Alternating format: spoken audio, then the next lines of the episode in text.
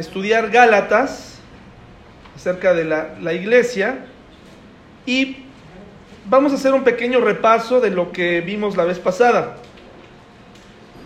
El libro de Gálatas estaba advirtiendo sobre estos hermanos que estaban regresando al mundo de la ley, al mundo legalista, y hablábamos de varios casos hace un mes, y una de las frases que quedó ahí en, el- en la mente fue, nada mantendrá al creyente más inmaduro que tratar de observar una lista, es decir, eh, tener una lista de las cosas que un cristiano debe o no debe hacer, eso eh, en vez de que parezca muy maduro, es, es muy inmaduro y nos habla de alguien que no ha crecido, una persona que analiza la vida de las personas y dice, tú deberías, tú mira de dónde salió, mira dónde fue, mira cómo se ve. Cuando, o cuando tratamos de parecer cristianos, pero en realidad en el fondo eh, estamos haciendo cosas que no agradan a Dios, pues estamos yendo de un extremo a otro y, y de manera inmadura. El crecimiento debe ser de forma natural en la vida del creyente. Eh, por ejemplo, cuando un cristiano, cuando un deportista, eh, no sé si han escuchado esto en los deportes, que hay ocasiones en las que algunos futbolistas o algunos competidores, eh, para poder eh, estar a la altura en algunas competencias, se- ellos permiten que se les inyecten hormonas de crecimiento y de momento resuelven el problema, pero a la larga puede traer consecuencias de salud o algunos fisicoculturistas que se preparan. eh, tú puedes distinguir entre un cuerpo de alguien que es natural de entre que uno que es falso. Pues así es el cristiano, ¿no? Hay cristianos con, como con anabólicos, ¿no? Cristianos que aparentan que han entendido la Biblia, cristianos que aparentamos que, que estamos, que tenemos todo claro, pero lo único que estamos haciendo es cumplir con ciertas reglas que nos impusieron en la iglesia, que nos dijo el pastor, que alguien repitió que hiciéramos, y por eso es que ese crecimiento se ve falso, ¿verdad? Porque ponemos nuestra mirada en lo que las personas hacen y no en nuestra propia vida. Entonces, y por otro lado, Gálatas no es una invitación a que seamos, eh, que vayamos a libertinaje, sino que aprendamos a ser cristianos libres de todas esas cosas. Es decir, que le pidamos a Dios que el crecimiento que Él nos da a través del Espíritu Santo vaya día a día, que vayamos avanzando. Cada persona es distinta, cada persona es, eh, tiene un, eh, una forma de aprender distinta y tenemos un Dios personal que trabaja con cada uno de nosotros de manera eh, diferente y nos enseña de distintas formas.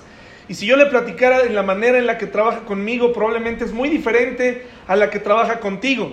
Sin embargo, todos, eso sí, en la Biblia y sobre todo en el Nuevo Testamento, en las epístolas de Pablo, se nos está invitando a, a que tenemos que crecer, crecer, avanzar. Le doy muchas gracias a Dios por la actividad que hubo de niños este, este fin de semana, porque en realidad no necesitó de, mi intervención ni de la intervención de mi esposa, sino que es el, amor de, unos hermanos por los niños quienes sacan adelante una actividad y la hacen maravillosa, ¿verdad? Y la hacen inolvidable. Entonces le doy gracias a Dios por eso.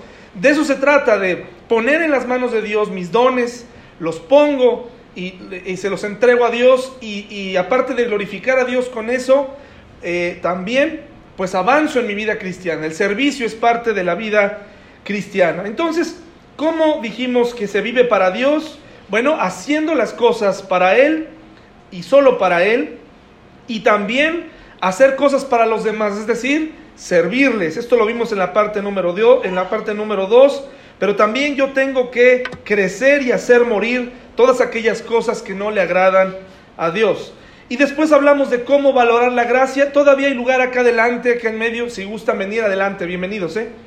Y cómo voy a valorar la gracia. Para muchos cristianos, la gracia es como una eh, mal entendida, es como una un permiso para pecar y hacer lo que yo quiera.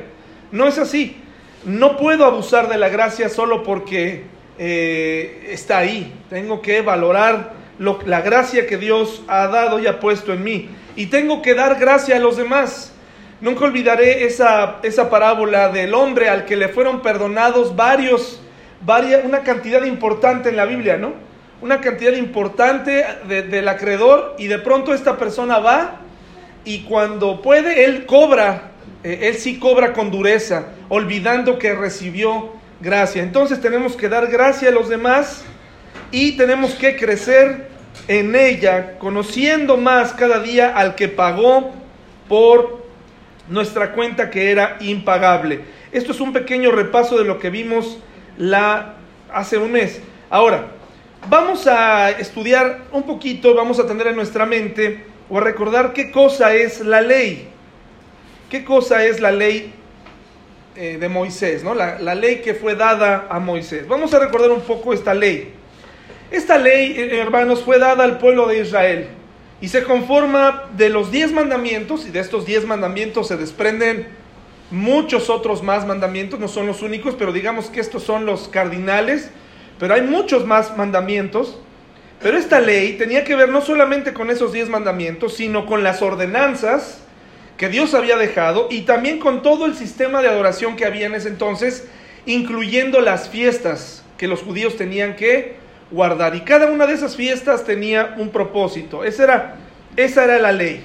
Y su propósito, entre varios que tiene, era revelar el carácter de Dios, es decir, cómo le gustaba a Dios ser adorado, qué cosas tenía que hacer el pueblo de Israel, apartar a Israel para que fuera una nación diferente a las demás naciones, mientras otras naciones ofrecían sacrificios humanos y derramaban sangre sin ton son, pues Dios eh, instaura una serie de sacrificios de víctimas animales y esto recordará que era para que, se quedara en la mente de la gente que iba eh, el pecador, cada vez que peca, cada vez que infringe la ley, había una consecuencia y eso era precisamente sacrificar a una víctima inocente por el pecado. Por eso es que tenía que haber derramamiento de sangre, porque era la víctima inocente como consecuencia de el pecado de una persona que era culpable. ¿sí? Esto preparándonos el camino, la promesa que les fue dada a los patriarcas de que un día vendría el Mesías pagando la deuda definitivamente. Jesús, el inocente, el no culpable, por todos los culpables. ¿De acuerdo? Entonces esa era una de las cosas que, que pretendía la ley, apartar a Israel para que fuera diferente de las demás naciones, pero también tenía otro propósito, que era revelar la pecaminosidad del hombre. Es decir, todas las veces que eran, imagínense, eh, acabar, tú acababas de ir a ofrecer tu sacrificio en aquel entonces y regresando a casa a pecar otra vez. Y era casi, casi como, bueno, pues hay, que regresarnos, ¿no? Porque otra vez tengo que... Entonces era, pareciera que para muchos se, se fueron acostumbrando al sacrificio de los inocentes, de esos animales, y empezaron a vivir vidas disipadas. Y eso nos pasa hoy. A veces nosotros los cristianos nos olvidamos el precio que fue pagado por nosotros en la cruz, por cada uno de nosotros, y vivimos como si todo hubiera sido, como si no hubiera costado nada. Y en realidad no te costó nada a ti, pero le costó todo a Cristo, ¿verdad? Bueno, ahora, habiendo hecho este, este preámbulo, vamos a entrar de lleno al capítulo 3. Y una de las cosas que yo identifico, y tal vez usted lo va a ver conforme lea eh, o estudie eh, Gálatas, pero una de las cosas que yo me doy cuenta es que Gálatas se convirtió como en otras iglesias, hubo algo que, que, digamos, se ve, que brota, que, que podemos notar, y eso es la ignorancia. La gente decidió ignorar u olvidar ciertas cosas. Ignorar. No sé si le ha pasado que en ocasiones llega a algún lugar y dice, ah, no sabía que aquí esto no se hacía, no sabía que esto no era así, no lo sabía, ¿verdad? Bueno, me parece que Gálatas, en la iglesia de Gálatas, en esta región de iglesias, se estaba cometiendo un grave, un grave problema, tenían un grave error, estaban cometiendo un grave error y era el problema de la ignorancia. Y ahorita les voy a explicar por qué. En primer lugar, ignoraron cuál era el propósito de la ley. Ahora les invito a que vayan a Gálatas 3:19 y lo vamos a empezar a leer de abajo hacia arriba como lo hemos hecho en otras ocasiones. No al revés, ¿verdad? No, no, sino lo vamos a leer de abajo hacia arriba, comenzando desde el versículo 19 al 29, por esa última parte de Gálatas 3. Y vamos a ver cómo Pablo comienza a explicarles el propósito de la ley. De hecho, muchas de sus Biblias dicen ahí el propósito de qué? De la ley. Ahorita nosotros ya resumimos eh, prácticamente tres propósitos que tenía la ley de, Moisés dada por Dios. Pero esa ley, hermanos, esa ley, esas normas morales, eh, no nada más aplicaban para ellos, aplicaban para el mundo.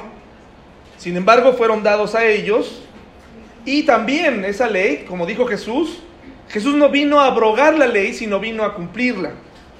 Entonces me parece que había muchos judíos que estaban cumpliendo cierta parte de la ley, pero otra la descuidaban, ¿no? De todos estos aspectos de las ordenanzas, las fiestas, y los mandamientos sobre todo, me parece que había gente que obedecía unas cosas, desobedecía otras. Era más fácil, yo creo, hacer las fiestas porque se veían mutuamente, veían a las familias, etc. Pero a lo mejor la fiesta, en la fiesta no había problema. El problema era la obediencia. Nos pasa a nosotros lo mismo. Dios nos dice en su palabra, Jesús nos dice, los, eh, Dios a través de su inspiración, de los escritores, nos invita a venir a la iglesia, ¿no es cierto, hermanos? A congregarnos, no dejes de congregarte. Y es fácil hacerlo. Nos invita, dijimos, a orar, nos invita a cambiar un vocabulario, etc. Y eso es fácil. Lo difícil es creer que todo ese conjunto sirve de algo. Porque a veces todo eso lo podemos hacer de manera rutinaria, religiosa, pero en el fondo lo que importa es si lo crees o no lo crees. Si crees que la oración funciona, si crees que es, que es bueno venir a la iglesia, saludar a otros, convivir con ellos, compartir tus peticiones con ellos, diezmar, ofrendar, etcétera, todas esas cosas, si crees que verdaderamente tienen sentido o no, creer que leer la Biblia realmente deja algo a tu vida o no, porque es fácil, hermanos, eh, vivir una religión. Entonces Pablo empieza a explicarles a ellos cuál es el propósito de la ley y se los va a recordar. Y vamos a hacer un ejercicio muy interesante. Les voy a pedir, les voy a poner, les voy a pedir que pongan mucha atención y que lean y que al final, sinceramente, con toda honestidad me digan qué entendieron, ¿sí? Con toda honestidad. Tome su Biblia, haga de cuenta que ahorita no está en la iglesia y que esto es la porción que le toca leer hoy en la mañana. A las 5 de la mañana cuando se levanta religiosamente y va de rodillas a la cocina eh, haciendo una oración, pues honestamente, vamos a leerlo juntos, yo se los voy a leer, y por favor dígame al final, honestamente, si entendió algo, si entendió poco, si entendió mucho o si no entendió nada. ¿Sí? ¿De acuerdo? Porque hoy vamos a aprender que un cristiano no, no podemos quedarnos sin preguntar. No podemos quedarnos sin... Pues no entendí, pero lo está diciendo él. Y se ve que pues él sí, él sí estudió.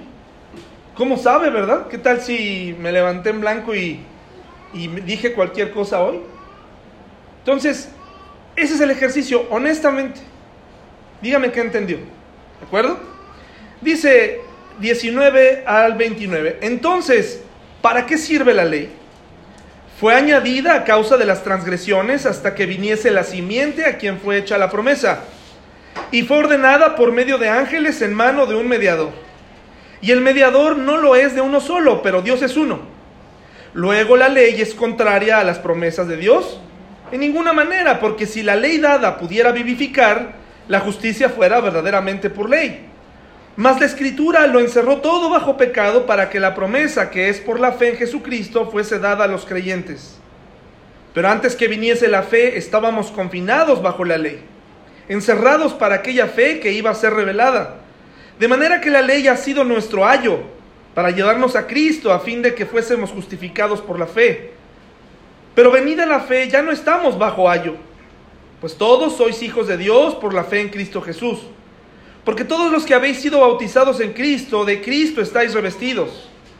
Ya no hay judío ni griego, no hay esclavo ni libre, no hay varón ni mujer, porque todos vosotros sois uno en Cristo Jesús. Y si vosotros sois de Cristo, ciertamente el linaje de Abraham sois, y herederos según la promesa. Muy bien, listo. este, doctrina pura. ¿Quién entendió algo de esto, hermanos? A ver, levanten la mano honestamente, pero a ver, no, mejor vamos a empezar de menos a más. A ver, ¿quién no entendió nada? Honestamente, levanten la mano. No tenga miedo, no tenga miedo. ¿Quién no entendió nada de lo que dijimos? De lo que dice aquí. Ok, gracias, gracias, muy bien.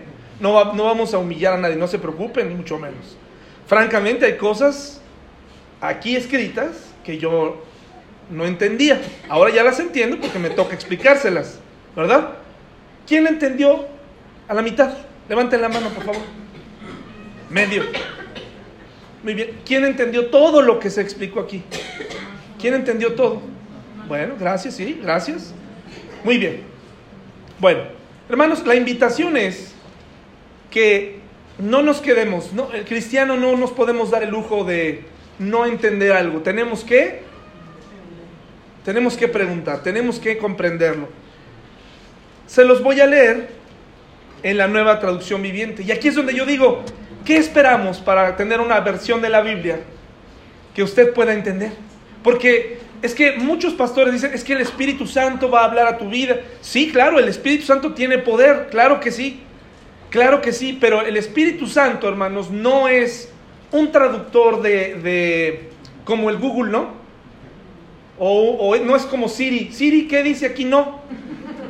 ¿No? O sea, eso no es. El Espíritu Santo le habla al creyente si el Espíritu Santo mora y acomoda las cosas y por supuesto que hace una labor espiritual.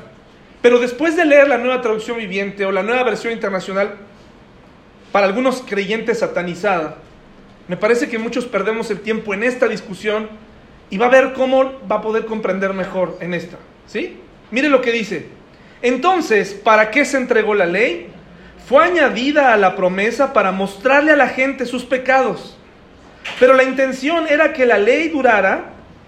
Si estoy leyendo desde el 19, ¿verdad? Dice, fue añadido, eh, pero la intención era que la ley durara solo hasta la llegada del Hijo prometido. Por medio de los ángeles, Dios entregó su ley a Moisés, quien hizo de mediador entre Dios y el pueblo. Ahora bien, un mediador es de ayuda si dos o más partes tienen que llegar a un acuerdo, pero Dios, quien es uno solo, no usó ningún mediador cuando le dio la promesa a quién? ¿Hay algún conflicto entonces entre la ley de Dios y las promesas de Dios? De ninguna manera. Si la ley pudiera darnos vida nueva, nosotros podríamos hacernos justos ante Dios por obedecerla.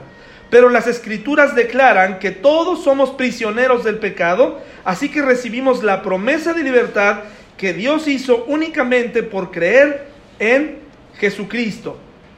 Antes de que se nos abriera el camino de la fe en Cristo, estábamos vigilados por la ley nos mantuvo en custodia protectora, por así decirlo, hasta que fuera revelado el camino de la fe. Dicho de otra manera, la ley fue nuestra tutora para los que no sabían que era un ayo, ¿verdad? Hasta que vino quién? Cristo nos protegió, nos protegió hasta que nos declarara justos ante Dios por medio de la fe. Y ahora que ha llegado el camino de la fe, ya no necesitamos que la ley sea nuestra tutora. Pues todos ustedes son hijos de Dios por la fe en Cristo Jesús, y todos los que fueron unidos a Cristo en el bautismo se han puesto a Cristo como si se pusieran ropa nueva. Ya no hay judío ni gentil, esclavo ni libre, hombre ni mujer, porque todos ustedes son uno en Cristo Jesús, y ahora que pertenecen a Cristo, son verdaderos hijos de Abraham, son sus herederos, y la promesa de Dios a Abraham les pertenece a quién?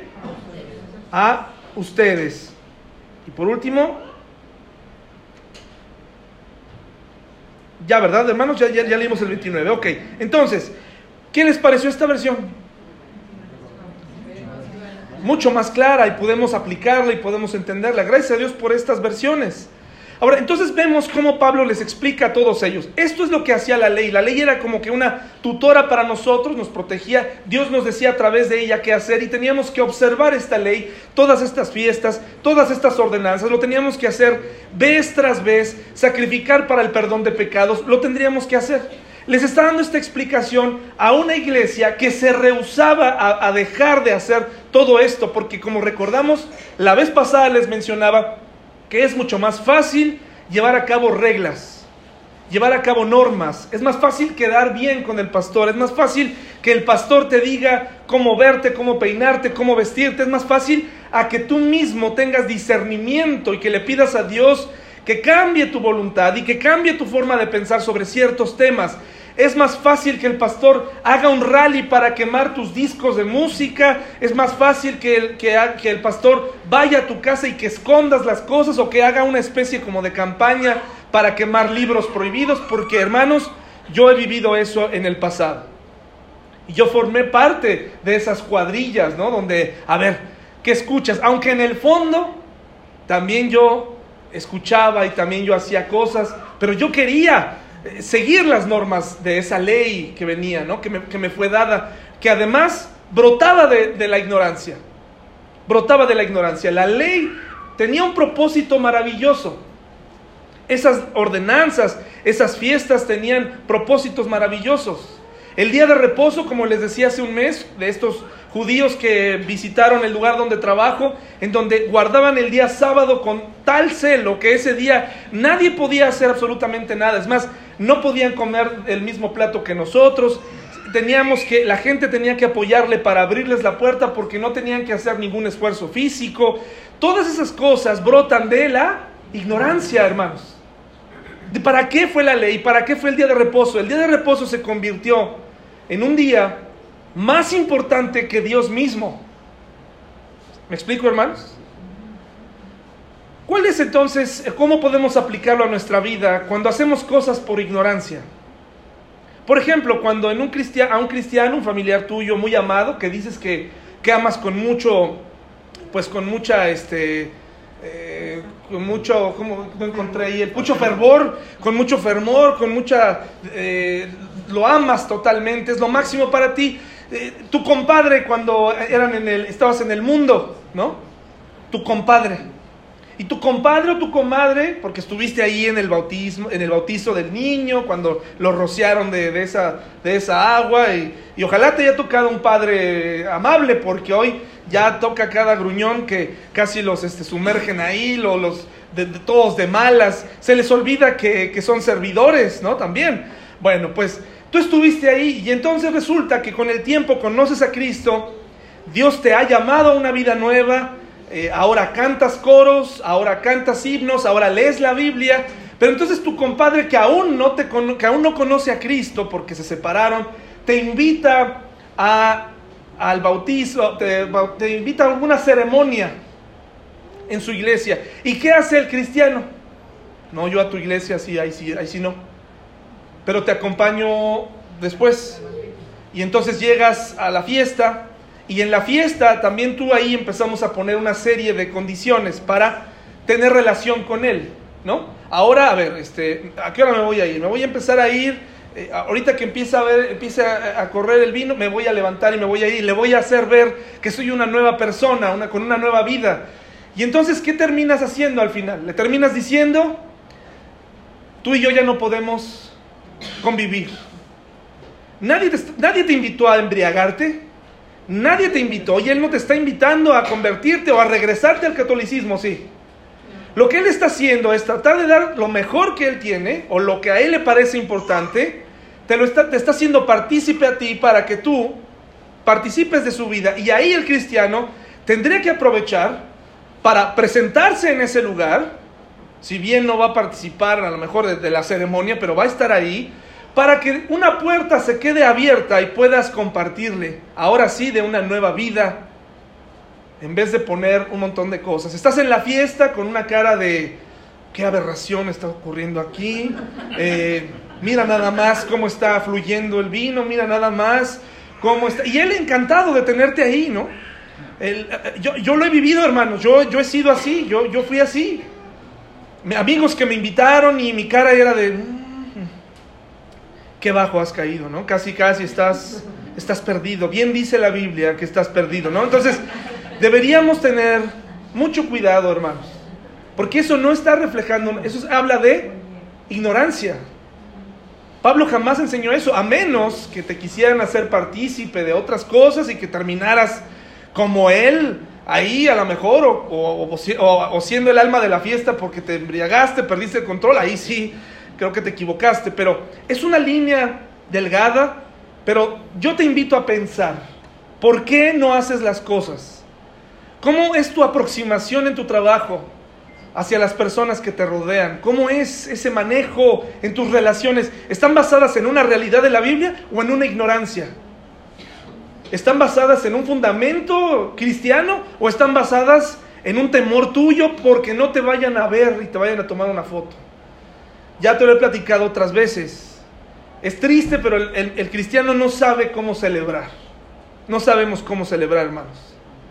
Estamos en una reunión, ya les he platicado esta historia de la famosa víbora de la mar, donde alguien muy entusiasmado llegó, eh, estaban ya habían, ya habían reclutado a 20 en la, en la este, víbora de la mar y venían hacia mí. Piensa rápido, levántate y vete, ¿no? Y hazles ver que tú jamás harás una víbora de la mar con ellos porque esto es del mundo, ¿no? O la otra es, voy a hacer la víbora de la mar y y ya, ¿no? Voy a, voy a hacerlo bien y, y ya, no pasó nada. Me estoy explicando, hermanos, es una línea delgada, pero tenemos que ser prudentes, cuidadosos, porque yo he yo he visto gente, ¿no? Que dice, no, no, no, no, no, a mí no, a mí no, y es todavía peor. Entonces mejor ni vayas, ni te aparezcas si vas a portarte de esa manera. Tenemos que ser inteligentes, hermanos, inteligentes, sabios, para que la gente tome en cuenta nuestro punto de vista, tenemos que ser listos. Acuérdense, con gracia, con inteligencia, no a partir de la ignorancia. Entonces, qué interesante. Ahora, era, ellos estaban tomando esta decisión y dijeron, a ver, nosotros vamos a seguir tomando la ley, nosotros vamos a seguir celebrando las fiestas, nosotros vamos a seguir haciendo las ordenanzas como gentiles, nosotros incluso nos vamos a circuncidar, a ese grado estaban. La circuncisión era un acto que Dios le había pedido a los varones de retirar esta parte del cuerpo del hombre, ¿no? del miembro del hombre, esa piel, para hacerlo, entre otras cosas, diferente a otros hombres de otros pueblos. Y ahora esa, esa parte para los gentiles había quedado totalmente descartada, ya no era necesario. Pero ¿qué creen que dijeron los Gálatas? No, no, no. Tiene que ser porque así es un cristiano verdadero no vivas desde la ignorancia. No vivas, no tomes decisiones desde la ignorancia. Eso ya estaba atrás. Ahora, eh, ¿qué sigue, hermanos? Bueno, pues ahora viene otra cosa. Ellos también ignoraban el, el pacto de Dios. Ahora vamos a leer, por favor, desde el 6 al 18. Desde el 6 al 18. Primero les explica qué cosa es la ley, cuál era el propósito por la cual fue, fue dada. Después les dice, acuérdense que antes de esa ley hubo un pacto y se le hizo a Abraham, un pacto, una promesa. Y hasta este momento estamos observando cómo Pablo con paciencia les está diciendo esto, empezando de atrás hacia adelante, eh, y, vemos cómo Pablo les está dando fundamentos importantes, como diciéndoles, la ley fue nuestra tutora, eh, pero ahora ya no hay, ya todos somos iguales en Cristo.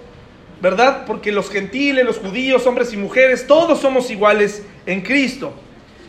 Muchas gracias, mi hermano. Buenos días, gracias. ¿Ya lo tenemos, hermanos? Del 6 al 18, ¿ya está? Bueno, mire por favor.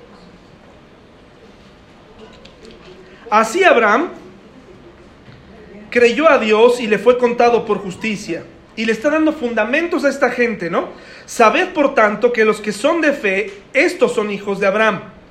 Y la escritura, previendo que Dios había de justificar por la fe a los gentiles, dio de antemano la buena nueva a Abraham diciendo, en ti serán benditas todas las naciones.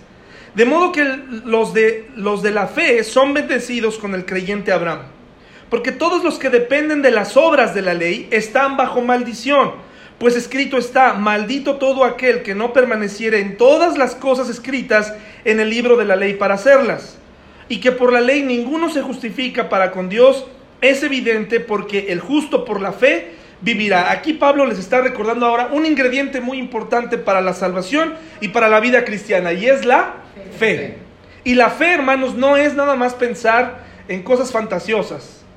Tengo fe, que no estudié, pero mañana voy a, voy a, este, voy a pasar el examen. Tengo fe, eso no es fe. Eso no es fe, no es fe, hermanos. Tenemos que tener cuidado, como lo mencionábamos la última vez, ¿qué le pedimos a Dios? Eh, en una de las ocasiones hablábamos de este grupo de cristianos a, la orilla del río Bravo, que tiene como 15 días, 20 días. Eran cristianos, por eso estoy opinando. Y estos cristianos estaban tomados de la mano y estaban orando, pidiéndole a Dios que calmara las corrientes del río Bravo para que pudieran pasar al otro lado. Hermanos, eso, eso no, eso no, mis hermanos, eso no. Yo no estoy diciendo que Dios no los iba a proteger, ¿verdad? Lo que estoy diciendo es tenemos que tener cuidado qué le estamos pidiendo a Dios, porque a veces le pedimos a Dios cosas, Señor, pues te pido que ya podamos perdonarnos. Pues sí, pero en tu corazón no tienes la menor intención de llamar o de hacer algo más. Entonces, hermanos, tenemos que tener cuidado con lo que le pedimos a Dios. Por eso aquí les, recuerda la importancia de la fe. Y en el versículo 11 dice, y porque por la ley ninguno se justifica para con Dios, es evidente porque el justo por la fe vivirá. Y la ley no es de fe, sino que dice el que hiciera estas cosas vivirá por ellas. Cristo nos redimió de la maldición de la ley, hecho por nosotros maldición, porque está escrito, maldito todo el que es colgado en un madero, para que en Cristo Jesús la bendición de Abraham alcanzase a los gentiles, a fin de que por la fe recibiésemos la promesa del Espíritu. Hermanos, hablo en términos humanos, un pacto, aunque sea de hombre, una vez ratificado, nadie lo invalida ni le añade. Ahora bien, a Abraham fueron hechas las promesas y a su simiente. No dice, y a los simientes, como si hablase de muchos, sino como de uno, y a tu simiente, la cual es Cristo. Esto pues digo, el pacto previamente ratificado por Dios para con Cristo, la ley que vino 430 años después, no lo abroga para invalidar la promesa porque si la herencia es por la ley, ya no es por la promesa, pero Dios la concedió a Abraham mediante la promesa. ¿Cuántos entendieron? ¿Cuántos no entendieron nada de lo que acabo de leer? A ver, hermanos. Muy bien. ¿Cuántos entendieron la mitad? ¿Cuántos, cuántos entendieron todo? Bueno, nuevamente, la invitación es, tenemos nuevas traducciones que nos pueden ayudar a comprender esto. No nos quedemos con dudas. Tal vez usted se quedó con la duda o tal vez el pastor eh, dejó de enseñar algunos temas porque piensa que la gente se va a aburrir. O que la gente no tiene que, o que solamente el domingo tienen que escuchar del amor de Dios. Hermanos, tenemos que hablar de estos temas, aunque parezcan complicados. Aquí, en primera instancia, pareciera que este, este, esta región de iglesias estaban diciendo, nosotros no creemos que la salvación sea así de sencilla yo creo que nosotros tenemos que hacer cosas por ella. Tenemos que hacer cosas. ¿Y, qué cosas? Pues la ley y toda la ley. Y no crean que lo hacían bien, lo hacían mal, lo hacían a su manera, pero ellos creían que lo hacían bien. Entonces, vamos a leer en la nueva traducción viviente para que nos quede más claro a todos lo que Pablo, la, primera parte que leímos, ¿sí les quedó más clara? Ahora vamos a la, a la parte intermedia. Dice, del mismo modo, Abraham, que vivió precisamente mucho tiempo atrás este, de la entrega de la ley, dice, creyó a Dios y Dios lo consideró justo debido a su fe. Así que los verdaderos hijos de Abraham son los que ponen su fe en quién? En Dios. Es más, las escrituras previeron este tiempo en el que Dios declararía justos a los gentiles por causa de su fe. Dios anunció esta buena noticia a Abraham hace tiempo, cuando le dijo, todas las naciones serán bendecidas por medio de ti. Es decir, cuando les da la ley a los judíos, los de Gálatas, que eran gentiles, es decir, no judíos, dijeron, como nosotros no somos judíos, nosotros no podemos llegar a ser salvos sin la ley judía. Pero Pablo le dice, no es cierto, no es cierto, ustedes pueden llegar a ser salvos porque desde antes que se diera la ley, Dios ya había dado la buena noticia que iba en él, todas las naciones de la tierra iban a ser bendecidas. ¿Y dónde está? Eh, y cuando dice todas las naciones, ¿incluye a las familias que estamos aquí hoy? Claro que sí. Claro que sí, es por eso que la Biblia es vigente, es por eso que la Biblia y esta aclaración viene para nosotros también. No sigas normas de la ley, no tengas temor por si la salvación se pierde, porque esa no es una opción. Dios ya pagó por ella. Dios ya lo pagó. Pero hay cristianos sinceros, muy sinceros, batallando con este sentimiento. De decir, no, no, no, no, es que no puede ser. Si yo, yo me conozco, yo sé lo que acabo de hacer, hermanos, yo ya lo hubiera perdido, pero mire, al otro día que acepté a Cristo y para siempre, ¿sí? Entonces, no depende de nosotros. Mire lo que dice aquí. Así que todos los que ponen su fe en Cristo participan de la misma bendición que recibió Abraham por causa de su fe. Sin embargo, los que dependen de la ley para hacerse justos o para salvarse ante Dios, están bajo la maldición de Dios porque las escrituras dicen, maldito es todo aquel que no cumple ni obedece cada uno de los mandatos que están escritos en el libro de qué? De la ley. Luego dice, queda claro entonces que nadie puede hacerse justo ante Dios por tratar de cumplir la ley, ya que las escrituras dicen, es por medio de la fe que el justo tiene vida. El camino de la fe es muy diferente del camino de la ley, que dice, es mediante la obediencia a la ley que una persona, persona tiene vida. Pero Cristo nos ha rescatado, ¿quién nos rescató hermanos? Cristo de la maldición dictada en la ley. Cuando fue colgado en la cruz, cargó sobre sí la maldición de nuestras fechorías, pues está escrito, maldito todo el que es colgado en un madero. Mediante Cristo Jesús, Dios bendijo a los gentiles, o sea, a nosotros, o sea, a los gálatas, con la misma bendición que le prometió Abraham, a fin de que los creyentes pudiéramos recibir por medio de la fe el Espíritu Santo, que mis hermanos? Prometido. Y aquí tenemos una imagen de Abraham mirando las estrellas, ¿no? Porque dice que así se iba a multiplicar su descendencia. Amados hermanos, el siguiente es un ejemplo de la vida diaria. Así como nadie puede anular, fíjense, ni modificar un acuerdo irrevocable, tampoco en este caso.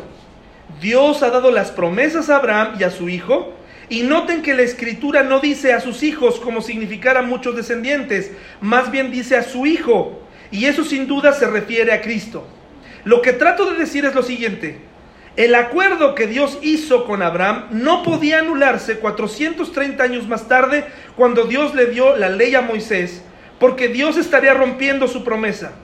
Pues si fuera posible recibir la herencia por cumplir la ley, entonces esa herencia ya no sería el resultado de aceptar la promesa de Dios, pero Dios por su gracia se la concedió a Abraham mediante una promesa. Hermanos, ¿entendimos un poco mejor? Ahora, hay que poner atención en algo, mis hermanos. Note por favor el tiempo que está tomando Pablo para explicarle esta verdad a la gente. De decirle, no importa lo que hagas, tú ya eres salvo en el nombre de Cristo. Y ya le explicó la ley. Y ahora le está explicando la fe. Pero la gente, hermano, nosotros a veces somos tan cerrados. Estamos tan aferrados a, a lo que se nos dijo. Que estamos cayendo en un gravísimo error. Es querer ignorar, hermanos, querer ignorar. Pero la ignorancia tiene dos definiciones. Podría ser falta general de, falta general de instrucción o de conocimientos. Es decir, que de plano no sabías, porque nadie te lo enseñó. Esa podría ser una, una definición. ¿De acuerdo? Pues es que a mí nadie me dijo. Nadie me explicó que esto podía llegar a ser así. Pero hay otro tipo de ignorancia.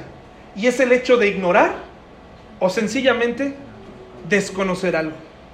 Hay una, hay una, no sé si es, es, una premisa en el mundo de los abogados. Ahí Argelia un día que está estudiando derecho nos va, a, un día nos va a dar una cátedra sobre esto, pero esto dice así, el que no conozcas la ley no significa que estás exento de cumplirla. Muchos de nosotros tenemos en la Biblia porción tras porción pasajes de la gracia, pasajes que nos explican del amor de Dios, pasajes que nos explican del perdón de Dios, nos explican acerca de cómo orar y por qué orar, acerca de la voluntad de Dios, pero el cristiano seguimos creyendo desde nuestra ignorancia en cosas que un libro, un pastor o alguien nos dijo y nos hemos convertido en ignorantes de la Biblia, hermanos. Y por eso tenemos vidas cristianas tristes, vidas cristianas esclavizadas, vidas cristianas donde lo primero que se te viene a la mente cuando pecas es, ya no voy a ir a la iglesia porque ahí va pues pura gente buena. Eso es una mentira. Estás decidiendo en base a tu ignorancia. Y, observen a Pablo, por favor, explicando desde el, desde el capítulo 1 de Gálatas, diciéndole a la gente, tranquilos, dejen atrás esta manera de vivir. Has pecado, reconcíliate con Dios y sigue adelante. Crece en el Señor, crece en la gracia, sigue leyendo. Pero desafortunadamente, hermanos, muchos de nosotros creemos lo que queremos creer. Y muchas iglesias están hundidas en el legalismo o en el libertinaje, porque dicen vivir en la gracia. La gracia, hermanos, no es que el pastor haga lo que quiera eh, con, su vida personal, eso no es gracia, eso es libertinaje.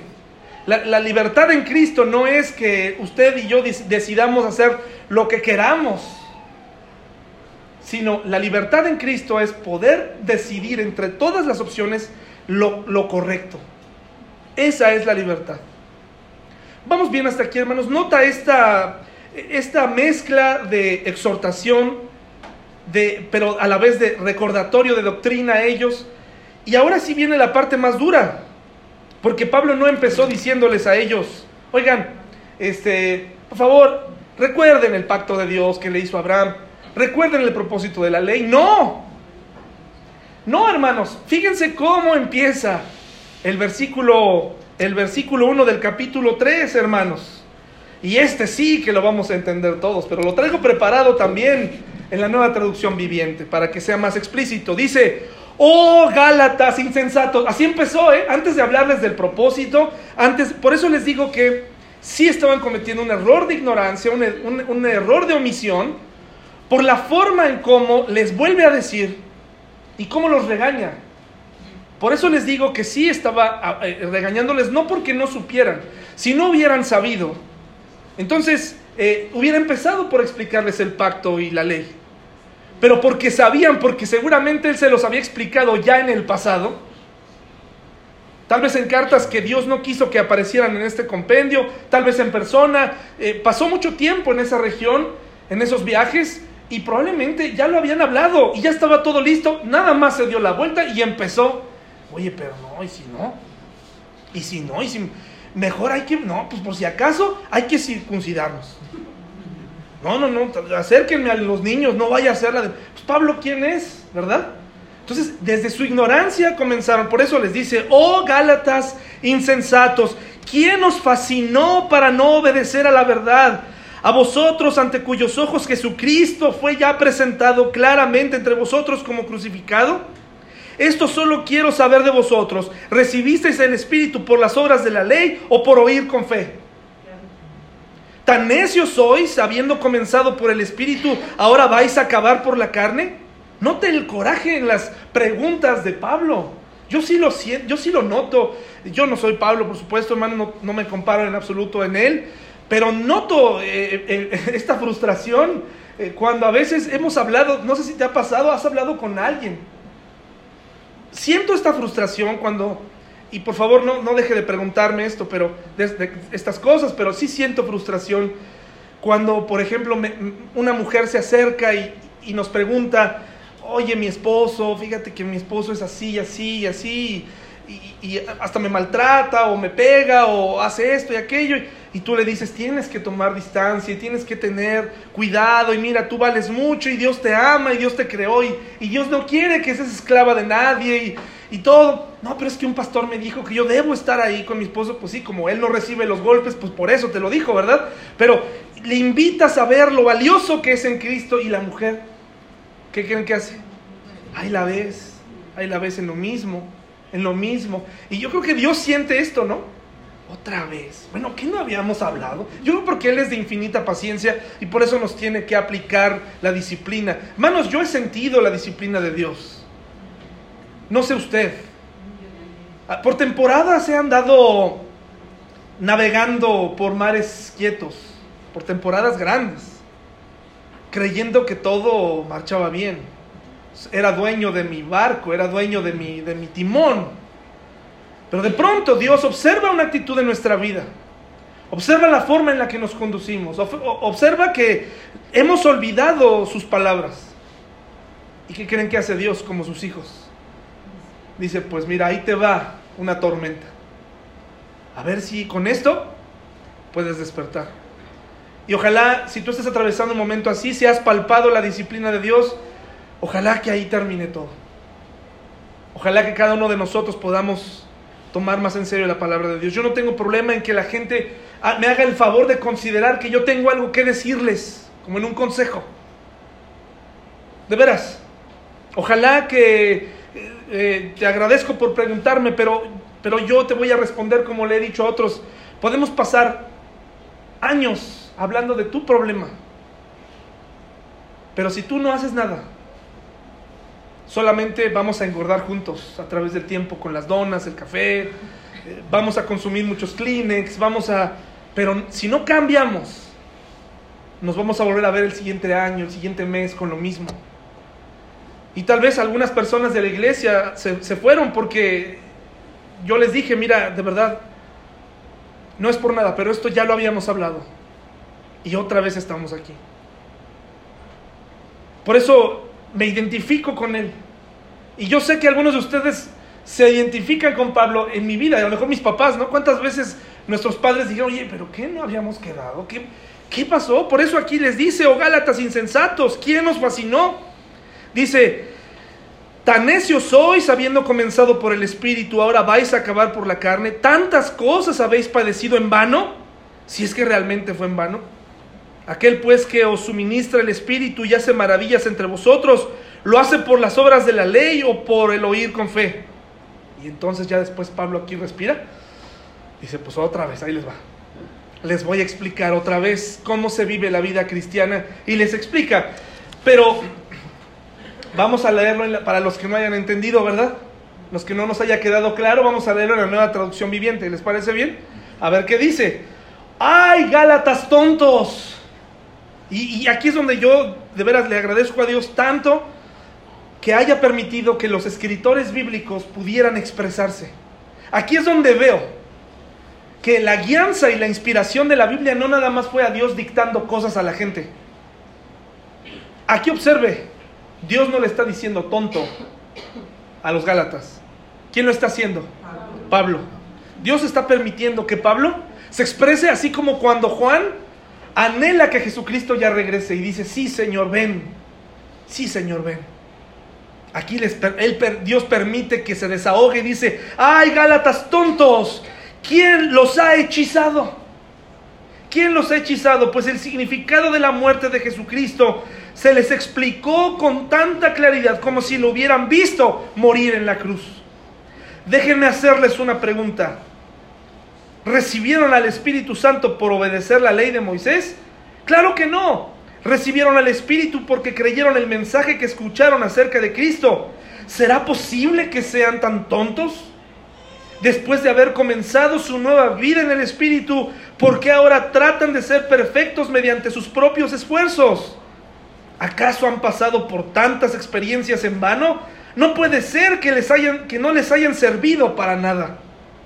Vuelvo a preguntarles, ¿acaso Dios les da al Espíritu Santo y hace milagros entre ustedes porque obedecen la ley?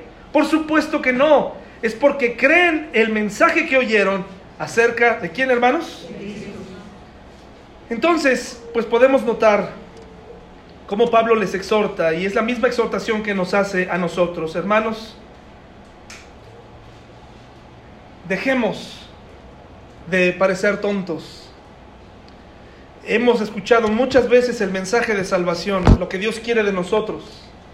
El verdadero cristianismo no es aquel que se finge, no es aquel que imitas, es aquel que brota de un corazón libre en Cristo. El cristiano que cae, se arrepiente y sigue adelante y vuelve a caer y se levanta en el nombre de Cristo, pero no, nadie nos hizo inspectores de la vida de los demás ni tampoco nos dictó una serie de normas. Estamos aquí, si nos volteamos a ver unos a otros, nos daremos cuenta de que todos estamos con el mismo problema y ese problema es el pecado. Somos iguales delante de Dios y estamos aquí en la iglesia para sobrellevar nuestras cargas, para ayudarnos a seguir creciendo y también para aplicar la disciplina en amor cuando sea necesaria. Hay una serie de cosas que el Señor nos ha dejado. Y aquí vemos la exhortación tan dura que les hace a los Gálatas por querer parecer religiosos. Voy a terminar con esta historia, hermanos. Vamos a suponer que comenzamos unas vacaciones con toda la familia en un auto nuevo. Esto es sacado del libro de Charles Swindoll de Mil y un ilustraciones. Llenamos el tanque de combustible, nos subimos todos y arrancamos. El auto caminaba magníficamente, el motor ronroneaba y corríamos a 80, a veces a 90 kilómetros por hora. Sin embargo, mientras más avanzábamos por la carretera, mucho antes de que tuviéramos que detenernos para poner gasolina de nuevo, empezamos a notar más y más personas empujando sus autos.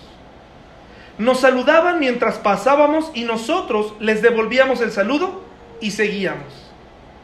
Finalmente llegamos a un área de descanso como a 300 kilómetros del punto de partida. Fuera del aire contaminado, en el campo fresco, al detenernos para descansar un poco, alguien que había estado empujando su auto llega a la misma área de descanso y nos dice, hola, ¿cómo están ustedes? Nosotros contestamos bien. El que estaba empujando su auto nos pregunta, ¿a dónde se dirigen? Pues bien, vamos hacia el norte. Vamos a ir hasta el otro extremo de la nación y disfrutar del paisaje. Entonces nos pregunta, pues bien, ¿por qué están conduciendo? Todos los demás estamos empujando. Sí, nos dimos cuenta de eso, pero no entendemos por qué. Le contestamos, ah, si uno empuja el auto, el aire se mantiene limpio. Tiene mucho sentido el empujar el auto. Solíamos depender del combustible, pero ya no. Ahora que entendemos cómo es todo este asunto, empujamos, no conducimos. Esa fue su explicación. Así que dejamos que se le acabe el combustible al auto, toda la familia se baja y empezamos todos a empujar este lindo, encantador y cómodo automóvil al lugar de nuestras vacaciones y de regreso a casa. De eso es lo que escribe Pablo en Gálatas 3, 2, 3. En esencia dice, me están diciendo que ustedes que comenzaron con un tanque lleno del Espíritu Santo, ahora están empujando en el camino de la vida? ¿Me están diciendo que ese es un mensaje mejor? Les digo que es un, les digo que es un mensaje que degenera. Eso quiere decir que Cristo, el que obraba milagros, ahora da un paso atrás y les contempla mientras que ustedes, por así decirlo, tratan de lograr una vida espiritual que nunca antes tenían. ¿A quién engañan? Los autos fueron hechos para conducirlos no para empujarlos. La vida cristiana, hermanos, está hecha no para que la vivas en tus fuerzas, sino para que la vivas en la libertad en Cristo. ¿Qué te parece si vivimos una vida cristiana personal, libre, inteligente, guiada por Dios, y no una vida guiada por libros, legalismo, pastores con muchos prejuicios, y nos dedicamos a una vida personal con Dios. ¿Qué les parece, hermanos? ¿Les parece bien? Los veo como que dicen, no, yo quiero regresar a las obras, yo quiero regresar a que me, a que me digan qué está bien y qué está mal, a que me den listas de libros y listas de películas a dónde asistir, eh, del cine o, o, no. ¿Eso, ¿Eso les gustaría, hermanos? No. Queremos una vida cristiana libre. Una vida cristiana libre. Una vida cristiana en donde el creyente, cuando observe una marcha, de cualquier tipo, en vez de menear la cabeza como diciendo y hacer una oración casi o poner pancartas, Dios te odia o Dios, podamos ser y reflejar amor y misericordia. ¿Qué les parece, hermanos? ¿Sí? Vamos a orar, por favor.